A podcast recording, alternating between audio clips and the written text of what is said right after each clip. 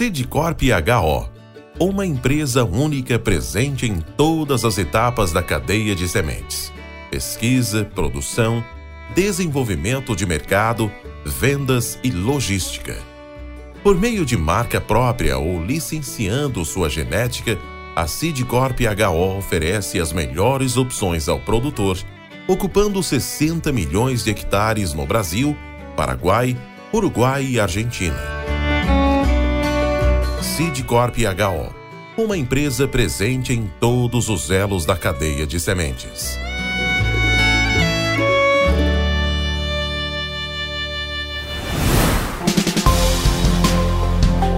Mentes brilhantes incentivam outras. Crônicas do Agro.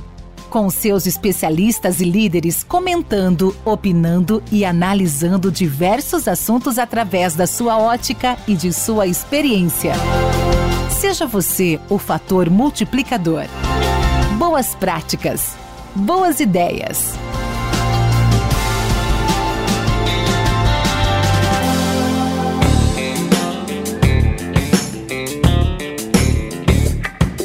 Olá pessoal, me chamo Francisco Nogara Neto, sou engenheiro agrônomo e entusiasta da agricultura digital. É, hoje o assunto que me traz aqui está muito na mídia por meio de várias reportagens, né? Em matérias feitas na televisão, nas mídias eletrônicas, a respeito de drones para pulverização. Eu gostaria de compartilhar um pouquinho a, a, minha experiência nesse assunto, visto que esse tema tem despertado muito interesse tanto por parte de produtores quanto empresas que desejam prestar serviços nesse setor. Nossa sugestão nesse momento é que agir com, que se haja com prudência e não com a empolgação que é normal para esse tipo de período. Pois não que eu tenha alguma desconfiança quanto aos benefícios e, e futuro dos drones na pulverização dentro da área agrícola, mas é importante que a, que a gente possa agir com um certo controle, né? E assim evitar que a tecnologia não tenha barreiras no futuro próximo, né? A cautela que eu recomendo para vocês é que se leve em conta alguns aspectos no que tange ao uso dos drones para, pulverização. O primeiro deles é que é uma tecnologia relativamente nova e, como tal, ainda carece de muitos estudos, né?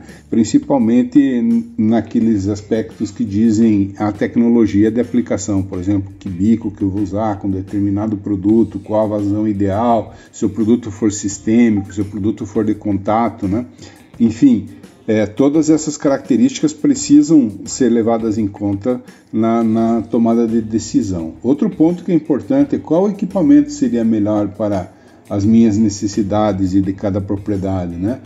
É, se for um terreno inclinado, se for um terreno plano, como que eu vou fazer esse tipo de, de aplicação é, é uma coisa muito importante nesse momento. Um outro ponto também é que é, tenhamos em mente que é necessário pontos de abastecimento de produto e de carregamento de bateria. Muitas vezes envolvem criar uma segunda estrutura para utilização de drones, no que diz respeito a ter um equipamento que tenha cauda e até mesmo um gerador para carregar as baterias no campo. Falando em baterias, essa talvez seja ainda um grande gargalo da operação de drones de pulverização, pois elas têm uma, uma vida útil né, que pode variar de 300 ciclos até 600, já se fala até em mil ciclos de carga, mas de qualquer forma ela tem um custo relativamente elevado operacional, girando em torno de, de até 35 a 50 reais por cada ciclo de carga e descarga, ou seja, cada operação do drone de pouso e decolagem vai ter junto um custo de 35 a 50 reais só de depreciação de baterias, né? Outro ponto também é lembrar que hoje os drones, para serem competitivos, necessitam fazer aplicações em ultra baixo volume, em torno de 8 a 20 litros por hectare. E isso tem consequências técnicas quanto à qualidade de aplicação, horário de aplicação, né? Isso tudo é, interfere na, na utilização do equipamento.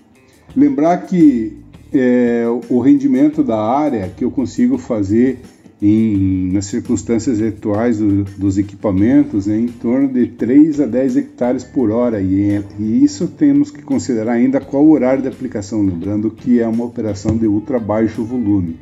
Um ponto que é bastante importante também é que o equipamento esteja dentro de uma legislação, né? apesar que existe hoje uma consulta pública para a modernização dessa legislação, ainda está vigente um limite de operação de equipamentos até 25 quilos. Né? Equipamentos acima desse peso necessitam de condições especiais de operação e de operador, ok? E um outro ponto que também é bem importante e muita gente esquece é que não existe um seguro do equipamento e, portanto, existem riscos tanto na queda dele quanto de roubo. Lembrando que um equipamento deste é fácil de botar dentro de um veículo e custa de 100 a 300 mil. Uh, também é importante não esquecer das condições climáticas de aplicação, né? Então, a, a, condições mais secas tendem a prejudicar um pouco a qualidade de aplicação. Bom, você só falou de problemas e quanto aos benefícios. Existem alguns desses benefícios que são muito claros, né? E a gente vai discorrer aqui. Outros nem tanto. Eu vou citar alguns aqui. Por exemplo, é, em áreas de grão, quando não se utilizarem pulverizadores nesses, é, nessas áreas, você chega a ganhar de 4 a 5% pela, da área cultivada pela eliminação dos rastros de pulverização. Então já você tem um ganho de, de área plantada com, com facilidade. Outra questão é que em culturas de porte mais alto, por exemplo, como o milho, é, existe a possibilidade de fazer pulverização sem causar danos na cultura, né? sem causar amassamento ou quebramento de plantas. Outro ponto que eu também cito como vantagem é em áreas inclinadas, por exemplo, em áreas de cultura como café, em morro, áreas de cultivo de maçã, áreas de reflorestamento, que tem dificuldade de acesso, os drones têm um, um desempenho muito bom e, e, facilita a qualidade de aplicação nessas áreas. Outro ponto, falando em qualidade de aplicação, também é que você tem um controle, por ser um equipamento robotizado, você tem um controle total da dose, da cobertura, dos locais de aplicação e vazão.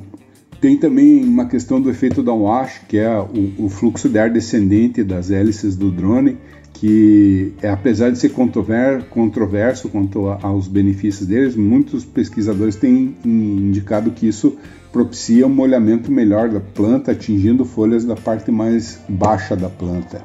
É, outra questão também que, que aí eu sinto como uma vantagem é, por exemplo, quando chove e você vai ter que fazer uma aplicação com os drones, você entra antes da, do período que você entraria com trator, né? então ele tem uma condição de aplicação facilitada nesse sentido.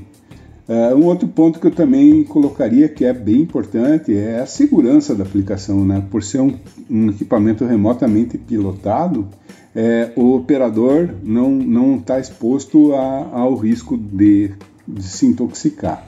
Bom, enfim, não era, não, não pretendia jamais aqui esgotar o assunto, mas eu acredito que isso possa ajudar alguém e a adotar uma tecnologia que inegavelmente fará parte de, do futuro da agricultura desse país. Um grande abraço e até a próxima.